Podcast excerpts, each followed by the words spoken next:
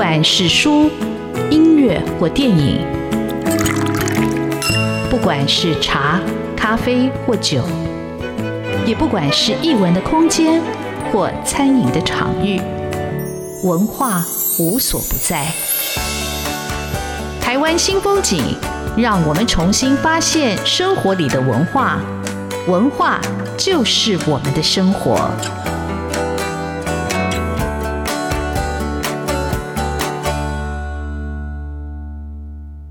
台湾新风景现场邀请到的是上下游副刊的总编辑古碧玲。那为什么会有这个副刊的出现？我一直很好奇。那总编辑古碧玲何许人也？他是一个心理学背景，然后做过非常资深的杂志啊，他也当过广告人。他现在呃也是用一种环保跟推广的心情来经营这个上下游副刊。古碧莹自己也写了两本书，一本叫《请问李山怎么走》，一本叫《不知道的都教书》。那听众朋友听到这个书名，就想这个其实是跟我们的环境记忆有关。他又编了一本非常精彩的书，叫《实在四方》。那这本书在讲什么？我们今天在节目也会介绍。不过，在我们讲到这本书之前，想先请今天的特别来宾，作家、总编辑古碧林来跟大家分享他的故事。到底上下游副刊是怎么有这样的一个平台出现在台湾的读者的眼前？好，谢谢志峰邀请哈，呃，各位听众大家好，呃，我是古碧林。呃，其实刚刚跟志峰聊了一下哈，因为我过去的背景比较是媒体了哈。呃，其实我大概二十岁就开始在媒体哈。刚好跟志峰谈了一下，我第一个媒体是张老师月刊。那因为我心理学背景嘛，那那时候还是小朋友就进入张老师月刊。那当然我的老板哈，我们都叫老板余德慧带我，就已经过世了心理学家余德慧哈，我们都叫小余。那从那样我踏进去媒体，那我在时报啊。财讯集团、金周刊，还有新新闻都待过哈。那比较是做周刊，做周刊其实比做报纸更痛苦、更辛苦。我一做过报纸就是《中时晚报》了哈。那会有这个上下游副刊，其实是因为，呃，我离开了媒体。嗯、呃，我就不想再做过去那个那样的媒体的工作。那我从小其实是一个很爱阅读、很爱读文学的人。我们家那个时候订的，我在中时工作，可是我们家订的是联合报哈。我爸那个时候订联合报，我一定跟他抢副刊哈。对，因为他文艺性的作品比较多。对对对，那时候一张啊，我爸因为就爸爸订的报纸嘛，所以就抢那个联合报好来看。那那时候联合报就看了好多文章，就觉得很喜欢。那很小，其实呃，我常常参加学校的作文比赛了哈。那老师哎，有很多人鼓励我说，哎，你要不要投稿啊？啊那我刚刚有跟志峰讲，因为其实我是害羞的人哈，呃，是现在被训练出来。你看到我很健谈，可是其实我本质是一个很避暑的人，我很怕被人家看到我，所以我喜欢当读者哈。那因为这样的关系，我离开媒体啊。那当时候上下游的这个创办人冯小飞，我就跟他说，哎。我们来办一个副刊好了，因为副刊都有点，呃，有点呃比较式微那一段时间了哈，五年多前。那我说我们来办一个副刊反其道哈，那我们就以饮食生态农林渔牧为范围哦，我们来办副刊。那一开始他就跟建中环境教育基金会谈哈，那建中环境教育基金会，因为他一开始就支持上下游，所以就稿费完全由建中环境教育基金会支付哈，到现在五年多。对，哇，这五年也真是一个，算是快，但是又算是一个累积的过程。是，但我会注意到上下有副刊，是因为我发现我很多认识的朋友都在上面写文章，然后发现哇，原来大家都那么会写。嗯，那写的虽然是跟饮食有关，可是里头那个对食物的、对记忆的、对亲情的那个哦情感非常的浓烈，所以一开始就设定这样的方向嘛。你作家的一个邀请有没有一个特别的范围，还是也是开放给？所有的社会大众是，呃，其实像呃，我有个作者叫林世玉 Michael 哈，过去也是央广的主持人。那 Michael 其实我当时选这本书的时候，有把 Michael 的文章选进来，可是正好碰到 Michael 呃上天堂了哈。那他们有签同意书，当时我又觉得不好巴得他的家人哈，所以我就这本书就很可惜就没有选 Michael 哈。那 Michael 就是我的作者之一。那我怎么去邀请这些作者？其实当时 Michael 我记得是在高铁站，我就跟他聊。我看他脸书，我觉得他很会写，而且我知道他写过很多跟饮食有关的，台湾的茶、台湾的水果哈。所以我邀请他，他说嗯，可以试试看。那其实我自己呃在发掘这些新的作者的时候，其实很多是呃我会到处搜寻哈，然后我觉得他没有写过。但没有关系，哈。但是我看到他的呃某一些，譬如也许在他脸书或在他其他的东西露出来的东西，我觉得很好，他可以试试看。我等一下可以讲一下，我有个作者，那时候我邀他的时候，他才十九岁，他是北艺大剧场设计系的学生，叫林劲峰，他现在还是我的作者，他现在已经二十一岁。那我第一次邀他，他说：“你怎么会邀我？”我说：“我已经注意你一段时间。”那他很好玩，他是念剧场设计系，他一天到晚在野外混，呃，去渔港看下杂鱼啊，抓各种东西，所以就这样子开始找他写。好，呃，其实呃，听众朋友如果还没有看的或者注意，可以先去 Google 上下游复看。但是上下游这个名字是怎么定出来的？我很好奇。还有背后支持这个基金会，我想听众朋友比较陌生，是不是也请碧玲也介绍一下？是，是，呃，上下游其实它就是呃。农业的上下游嘛，哈，那当然农林渔牧嘛，就是饮食的上下游了，哈，生产的呃最源头嘛，源头它当然是土地，可能是海洋。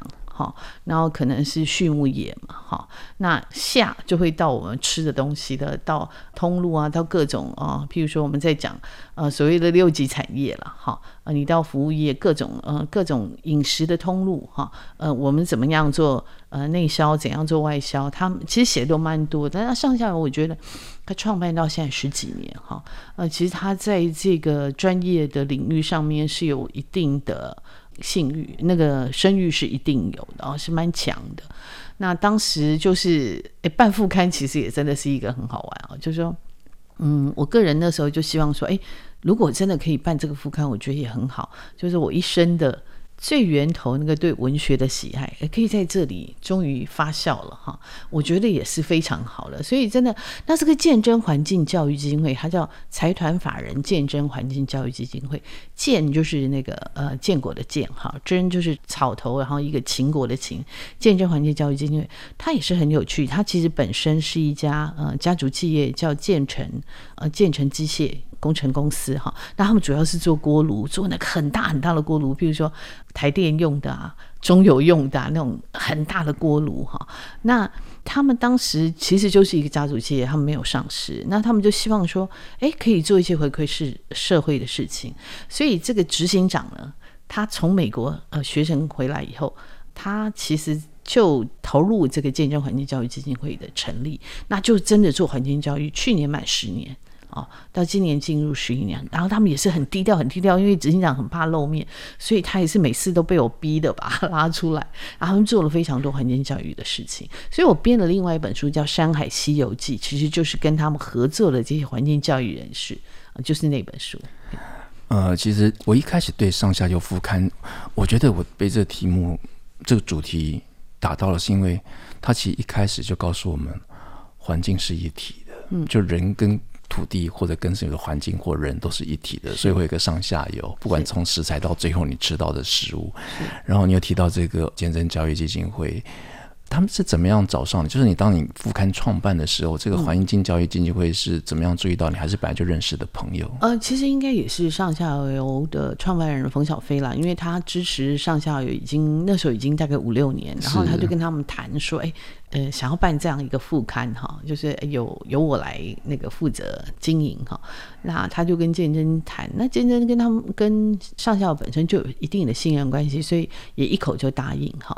那当然，我觉得我们。是一个很小规模来做了哈，我想志峰你看也知道哈，所以到真的五年才会看到一点点被看到一点点成绩，当然这也是靠我的作者了哈。好，其实上下游副刊五年多，其实不止一点点的成绩，我们待会再请碧玲来分享，他其实还办了非常重要的文学的应对，我们休息一下。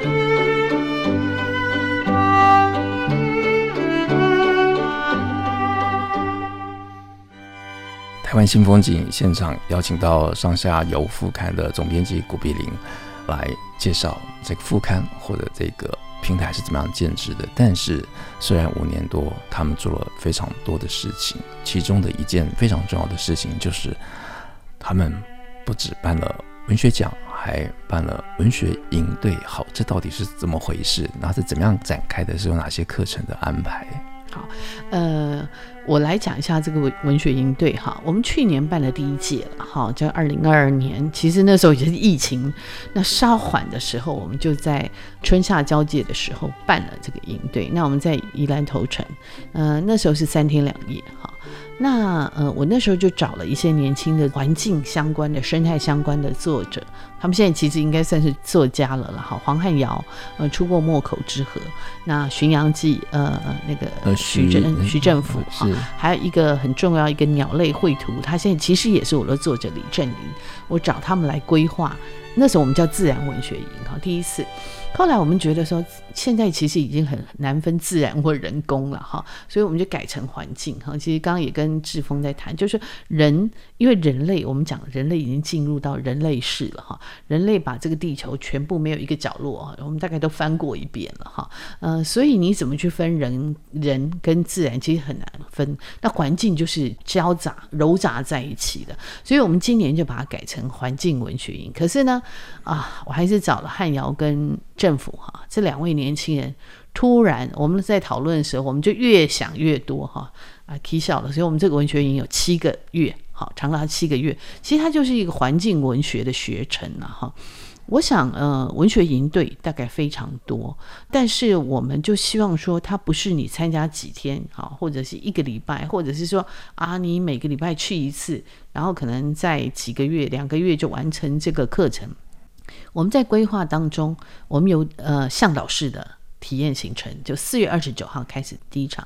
那很多人会觉得说，哎，这个东西我要不要从比较高山大海开始哈？可是我们觉得，你其实都市的就是一个环境嘛。你都市公园你认识多少？其实你根本不认识哈。你可能每天去大安森林公园运动，可是你对这个大安森林公园的环境你根本完全不熟悉哈。然后你可能常去台大逛校园，可是你对台大的到底台大的这些植物、这些生态里面有哪一些动物在里面，你完全都不知道。好，那我们就想说，好，我们第一场就从都市开始，所以我们四月二十九号上午九点就从大安森林公园开始。好，那这个就是由那个呃黄汉尧跟徐政甫他们导览，然后到了晚上我们就会去木栅那个马鸣潭。啊，他那里有一个萤火虫富裕区，永建国小，好，这个就由徐政府带，因为政府在他的论文就是写萤火虫，好，那你看这个体验式导览，我们有一个很重要，就是说你来这边你要参加这个文学营队，很多时候你看到，呃，你看到你听到。你见到哈，你很想写，可是你写不出来嘛哈。那怎么样让你可以这样现场的体验，然后最后你可以写得出来？好，啊，这个是一种。那我们还办了，我们找了，我们总共二十五位讲师，K 校哈，二十五位讲师，所以这个讲师就跨到，你看那个跨到这个学界哈，我就找了台大森林系的呃系主任哈丁中书老师哈，丁老师可能大家对他不是很熟，可是学术界哈，你讲到森林，大家都很喜欢他，大家都叫他酒神鸟人，因为他喜欢赏鸟。然后听说他写过红酒的书哈，反正很好玩。然后还有那个洪广记老师，洪广记老师是台大地理系的副教授哈。那还有我找了朱佑勋，宥勋来讲分析这些环境文学的文本，然后还有像汉尧啊、政府啊，还有那个李义桥啊、哈林凯伦啊，好，他们其实都会来帮我们上这个讲座。还有吕乐，吕乐他本身是做文学分析的哈，那他是台大中文系的博士哈，呃正在念了哈，但是他已经已经上了很多课哈，然后呃还有我会找了这个写科普的林大力。啊，跟胖胖树，然后他们来跟我们谈，哎，你怎么样从海量的资料里面怎么去解读这些资料，怎么去捞你想要？当你要写作的时候，因为环境文学一定有众生嘛，一定有时代的众生，它也有一个演替的过程、演化的过程。那我还找了呃老一辈，像徐如林老师啊，他以前跟杨南俊老师两个其实常常就是去走山岳，那他们对日治时代台湾的一些鹿野中雄啊、鸟居龙藏那些都很熟，所以我找了那个中兴大学比较文学的高嘉丽老师来跟他一起谈，好，那这个中间我还觉得，哎，女性意识也是蛮重要的哈，所以，哎，我就找了刘崇凤啊，她从自己的身体来谈跟环境，可是因为我觉得只有女性意识会，所以我就找了那个呃原住民的，我不把它归类为原住民作家，可是他本身是泰鲁阁族，他写过我住在打开的树洞那个陈婷哈，啊不一样啊，我每次他的名字我都叫他 Beyonce，对，那。还有这个中间，我就跟呃独立书店合作，我就跟郭怡美书店合作，跟台中的实心里，实心里比较是公益加上书店了哈。那跟花莲的一本书店，还有这个台东的晃晃。一开始我为什么没有绕全台？因为这样搞下去我已经快不行了哈，我实在没有办法全台这样搞哈。那你听起来就已经很多，还有读书会哈，选了五本书，我找了五位作家，还有啊，他们选了五本书来谈这分析这五本书是怎么写的。好，那另外还有就一对一了。你写了以后，导师跟你一对一，可以上三堂课，跟导师一对一。好，你听起来真的很惊人吗？对，我已经听到目瞪口呆，因为必须我先要打岔一下。好，那这么庞大的一个计划，但是。实施的地点，你说台大的或者是呃，大学生就是单日就定点集合嘛？那其他如果要有上课的教室是，对学员怎么报到？所以他到底已经招募多少学员呢？呃，我们其实就是呃，老实说，这也是建真主办嘛，哈。那我做策划嘛，哈。那建真上来办这些东西，其实。通常是不惜工本了哈，但是当然他们现在开始希望可以自立自强嘛哈，呃，所以他们开始也做一些呃森林疗愈还有原疗的认证哈，可是这个东西他们还是。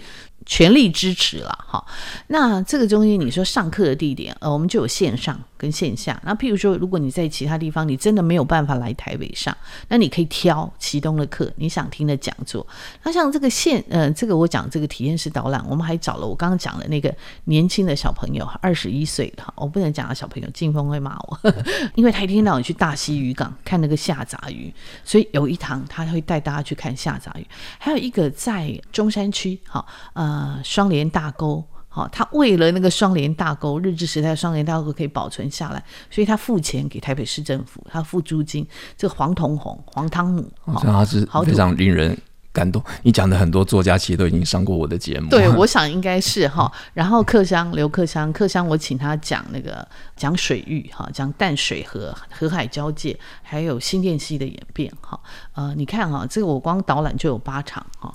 有够疯吧？嗯，我觉得我听碧莹这样讲，我都很想参加，而且我觉得碧莹本身就是一个非常棒的一个。讲师跟导师级，你可以跟着他的一个导览进入到你所忽视的环境的议题。那所以七月，所以他已经跨年了吗？还是到年底？呃，就到十二月，到十二月，十二月。然后十二月我们 ending 的时候，我还会呃再办一场。我们明年就会开始争第二届的呃环境文学奖，所以我就会希望可以办一场环境文学到底是什么？如果你要来。征件你要来投稿，那我就会找两位这里面讲师，我找两位在对谈，告诉大家说什么叫环境文学，你可以投什么样的稿子。好，那毕竟如果说所有所有的这些讯息，包括营队啦，包括文学奖的征奖，它的一个露出的一个平台，就听众朋友如果听到这个我们今天的访谈，那他怎么样去？申请或怎么样来投稿？是是，呃，在建真环境教育基金会的粉丝团里面有哈，然后我上下游副刊的粉丝团里面也有，然后听说报道者也会帮我们报道哈。那刚刚我讲到说，我们跟独立书店合作，还有一个很重要，我们有个就是环境书选。好，我们选了四十本的环境书籍，然后让这些独立书店他们可以挑，像郭怡美，他可以全部展示了哈。那其他几个比较不是那么大的书店，他也可以挑他们要，但这些书选就是由我们这些讲师群里面挑出来。好，我我其实真的很想问，比七个月的营队，你到底花了多少时间策划？你简单告诉我一个数字，一个月、一年？哎，其实就一个月啊，一个月。但是还是很厉害，表示这总编辑每天都在做功课，每天都在想题目，每天都在找人。我们休息一下，待会还要请碧玲来分享一本非常重要的书，叫《实在四方》，我看了有很多的感触。我们休息一下。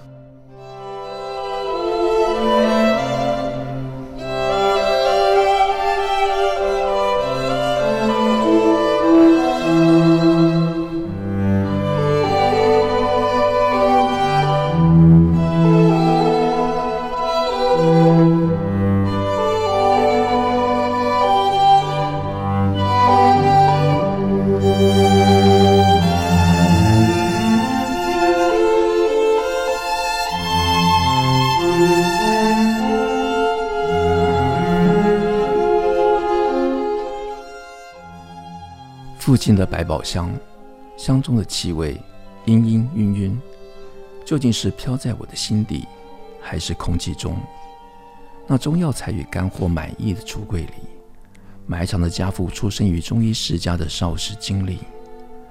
当我想一一爬梳厘清时，父已远行，仅能凭记忆的断简残篇与妈妈的偶言碎语勉强拼凑。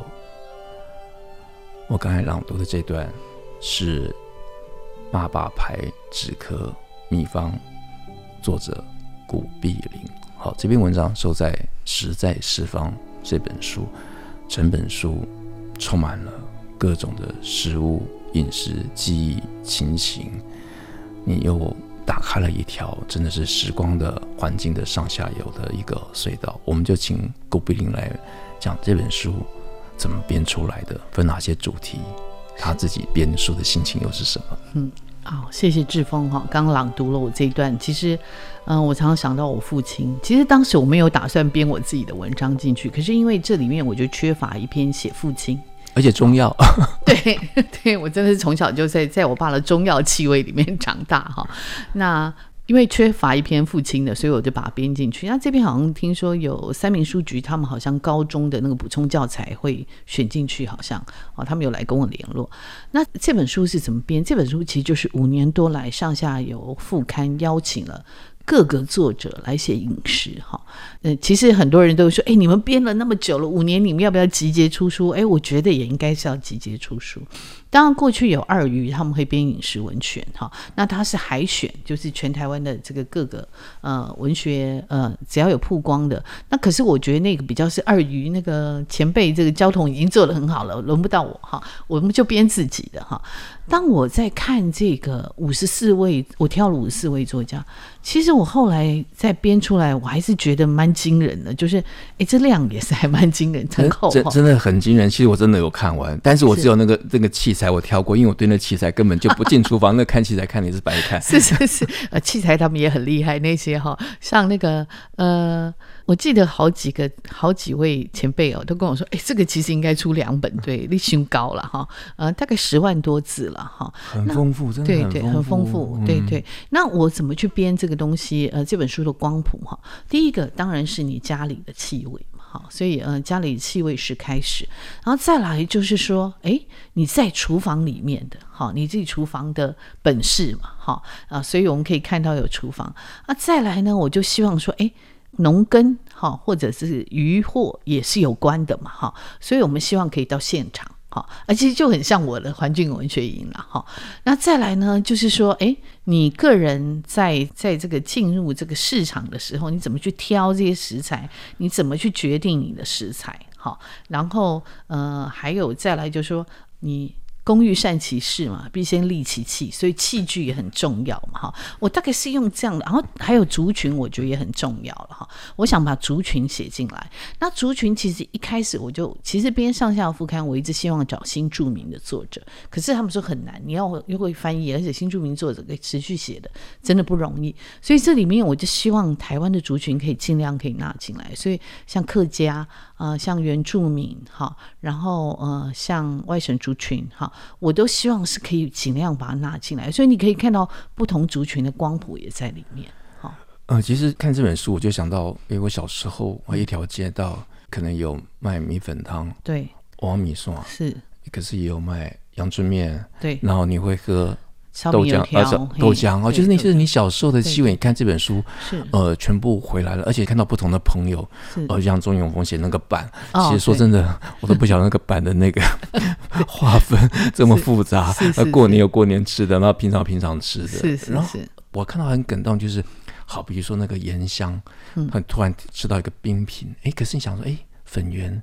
好熟悉，你好久没有想起粉圆，你好久没有吃到黑糖，就突然就食指大动。可是我觉得那个时代那个记忆的气味又回来了。是是是，没有错。就是我里面也写到零食嘛，哈，小食我觉得很重要哈，就是这种小吃，我觉得是奠定台湾的饮食文化一个蛮重要的了哈。呃，其实，在写这本我我编这本的时候，我觉得很重要是，我觉得人人都可以透过饮食去建构你的家谱。好，建构你的生命记忆。我一直很想做这样的事情。也许我看看我能不能有机会找个高中可以合作哈。也许从他们高中就开始哈。呃，因为我今年在事情太多，要不然我要做的事情真的很想做很多事情哈。呃，其实主要说当时是希望可以真的可以培育很多呃。栽培就当做是一个一个写作的平台了，好，所以里面很多作者当然也有呃志峰的作者，像吴明老师嘛，哈。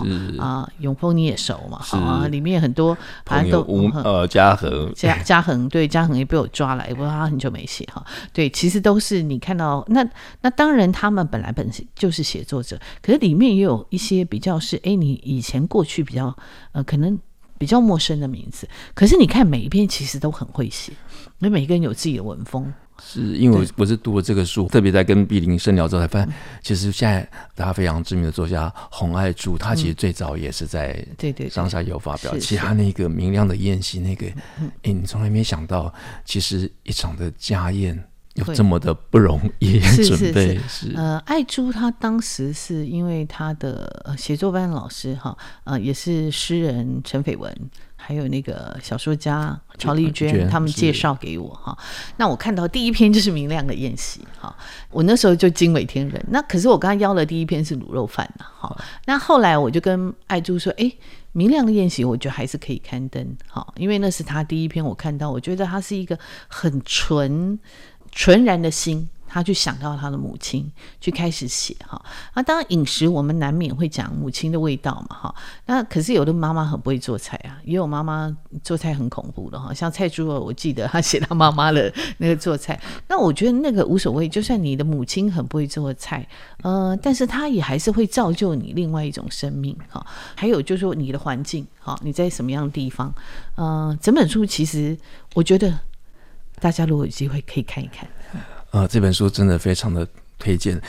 即便你看到林妍贤的熬菜不会，你就想说，哎，熬干菜，就想说，哎，这个对，为什么熬咸菜？为什么我们润泽棉被妈妈就会说你在熬咸菜一样？就是其实还有一种小时候的记忆，你就跟着这个，跟着食物，是或者跟着食物的描述，是那个就一起回来了。好，实在四方这本书。推荐给所有的听众朋友，还有要记得去上下有副刊去读非常精彩的文章。今天非常谢谢郭碧林总编辑上我们的节目，跟我们做这么精彩、深度又广度的分享。谢谢碧林，谢谢谢谢志峰。